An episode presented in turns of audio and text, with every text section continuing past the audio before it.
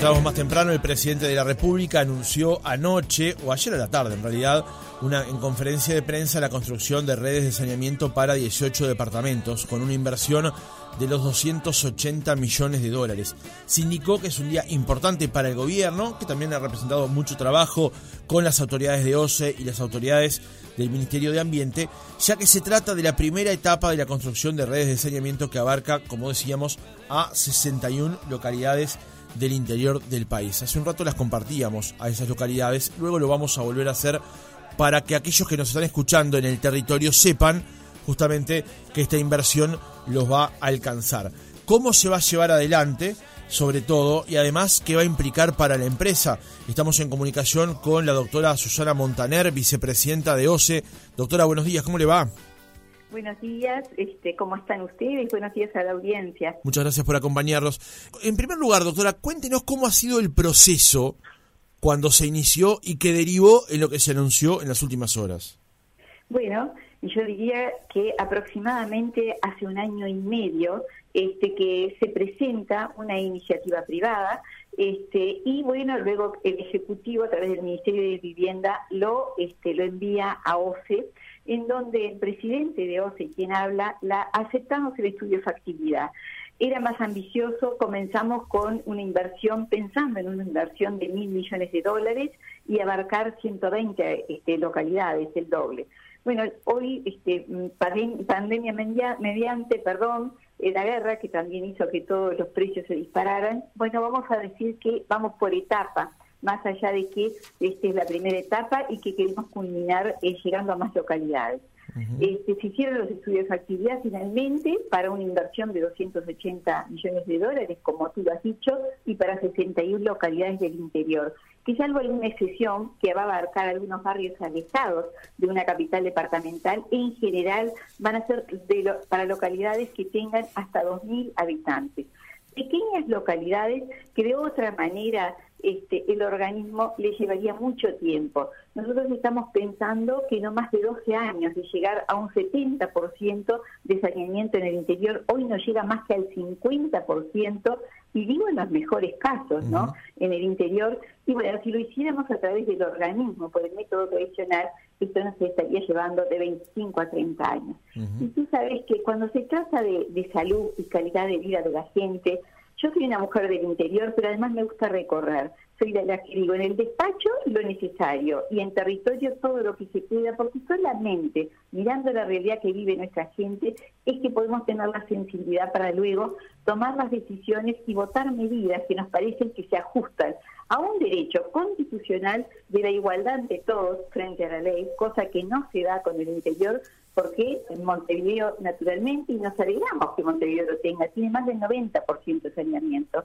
Este, el resto del interior del país, salvo raras excepciones, apenas si llega al 50 y algunas menos. Así que era un gran debe por parte de la OCE dar este paso y este impulso, ¿no? Y hicimos la primera etapa, porque no nos conformamos solo con esto, porque sabemos, sabemos lo que es ver esos padres, ver esas madres cuando los niños están jugando, y me ha tocado en localidades verlos, se están jugando sobre las aguas hervidas. Hemos visto centros educativos que cuando no tenían, que por suerte hemos logrado poner a varios, no tenían saneamiento, tenían verdaderas epidemias, por ejemplo, de hepatitis. Pasó en mi departamento, pasó en una escuela que todos los años había esta epidemia y bueno, cuando observábamos el clima era, evidente. Y jugaban a la hora del recreo, la merienda caía en algún lugar evidente donde pasaban las aguas hervidas, volvía a la boca del niño y eso se transformaba en un foco infeccioso y, y en una verdadera pandemia. Hoy ya no, en ese lugar ya no lo tenemos es un antes y un después. Y además, cuando me hablan de monto, yo les digo, ¿saben que si nosotros invertimos un dólar en lo que tiene que ver con el saneamiento, nos ahorráramos? Si queremos hablar solo de lo material, 7 dólares en el tema de salud, vaya si será un impacto importante. Y bueno, con alegría lo votamos conjuntamente con el presidente de OCE esta iniciativa para dar ese puntapié inicial más que necesario para nuestro departamento, para, perdón, para el interior del país. Y además, un tema no menor, que hay que agregarlo, que este, finalizando ya las obras UPM, sabemos que en todo el país el tema laboral es un tema que complica y bastante.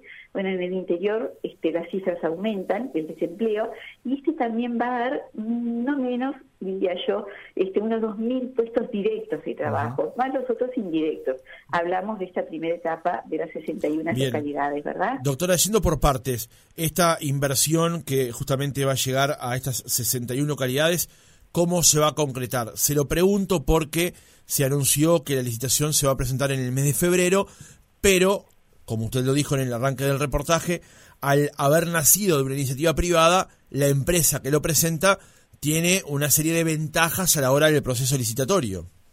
Bueno, esas ventajas que lo establece la ley de, iniciativas privadas va a quedar plasmado en el pliego, que el pliego aún, nosotros aprobamos los estudios de factibilidad, pero el pliego este, aún lo están elaborando, en donde van a contar eh, todas estas, este, esta consulta dentro de ellas, la que tú me decís.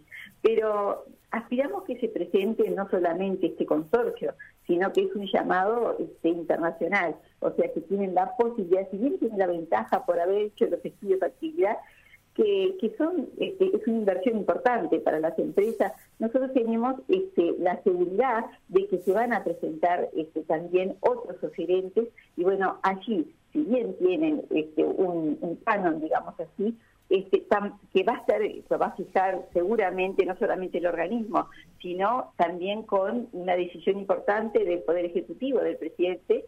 Eh, también creo eh, que van a haber más competidores y bueno, y eso va a poner más claridad y bueno, el mejor, que es el mejor en cuanto no solamente a precio, sino a calidad, evidentemente, como en todos los casos licitatorios, será eh, quien lleve adelante una, una obra que para el interior es muy importante. Y nuestro deseo que esto se haga en febrero y que las obras en el 2023 comiencen, porque cuanto antes mejor, porque fíjese que, como yo le digo, desde el punto de vista de la salud, es un antes después este, el saneamiento, lo que nos pide la gente este, reiteradamente cada vez que hacemos nuestras recorridas por los 18 departamentos, porque Montevideo le corresponde a la Intendencia de Montevideo de saneamiento, la OCE el agua en todo el país y el saneamiento en los otros 18 departamentos.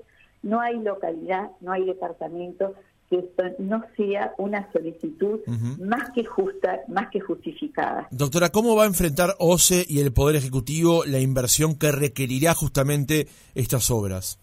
Bueno, hay un canon que evidentemente o se deberá, deberá de disponer que puede estar renunciando este, a alguna de las inversiones que hace el propio organismo este, y con algún refuerzo, yo no tengo dudas que con algún refuerzo este, del Poder Ejecutivo. Ustedes saben que OSE es un organismo netamente social. Y cuando digo netamente social, ¿por qué? Bueno, porque nuestras tarifas son sociales, muchas de ellas, y si las comparamos con otros servicios como USTE o ANTEL, por decirlo así, son sensiblemente inferiores y tiene que ser así. Lo establece nuestra Carta Orgánica, lo establece la Constitución.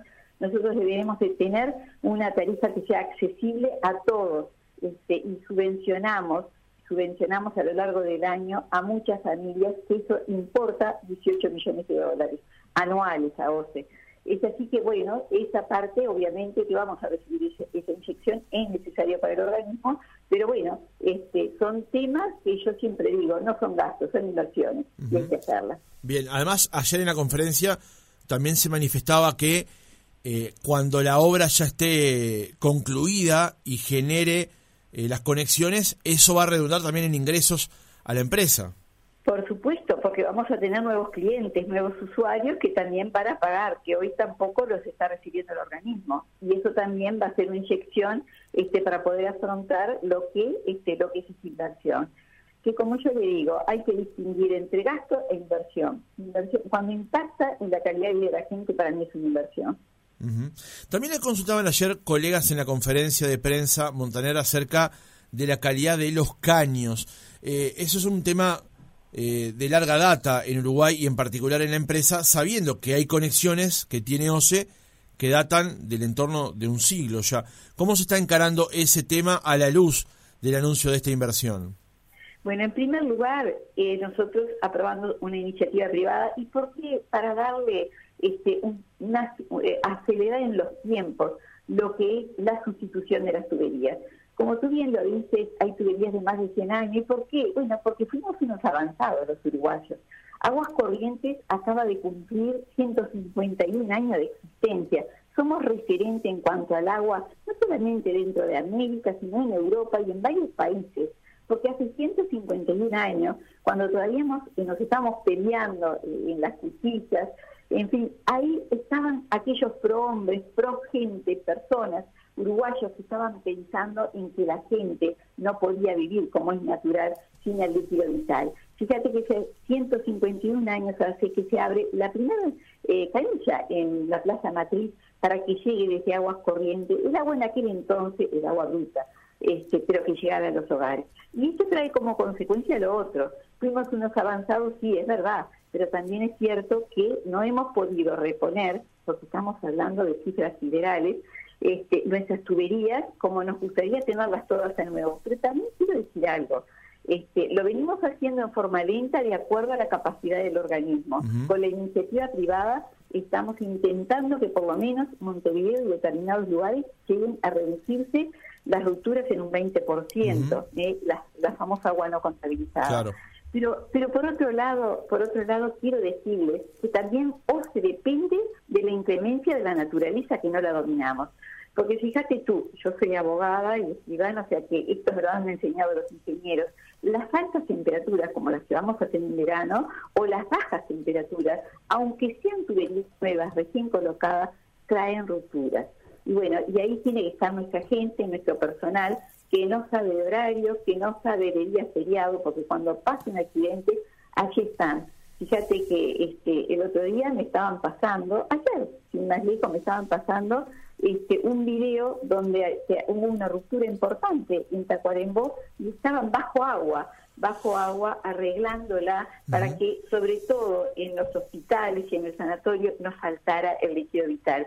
Quiere decir que el organismo está respondiendo y está dando la respuesta. A un ritmo sí, lento, sabemos que sí, y por eso se acude muchas veces a estas iniciativas privadas, pero para darle mayor velocidad a la solución de los problemas, sin que deje de hacerlo por su parte el organismo y en conjunto caminar más rápido en temas que son, son muy importantes. Doctora, una, una última pregunta sobre este asunto.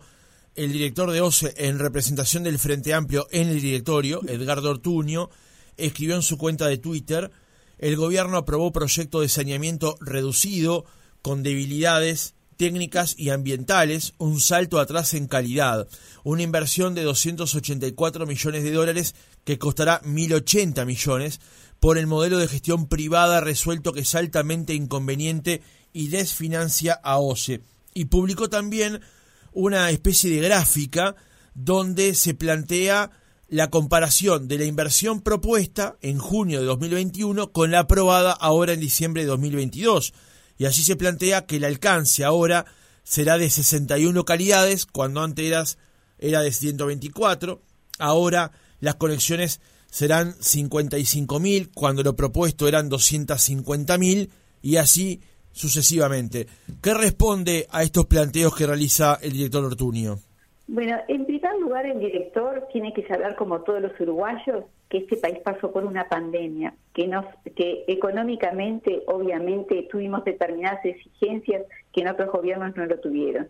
En segundo lugar, impacta la guerra porque todo se ha encarecido, y le digo todo porque los productos, incluso para potabilizar el agua, a OCE se le encareció muchísimo. ¿Por qué la iniciativa privada? Bueno, los riesgos, en primer lugar, los corre el privado y no los corre el organismo. Nosotros hasta que no estén pronta y a disponibilidad del organismo de la planta, el uruguayo no tiene que pagar nada y para mí eso es una garantía. No es un gas hallado, nosotros vamos a empezar a pagar en la medida que esté a disposición para que la OCE pueda operar este, esos, esas redes de saneamiento y esas plantas estas plantas de, de, tratamiento de líquidos residuales, que no es una ventaja menor.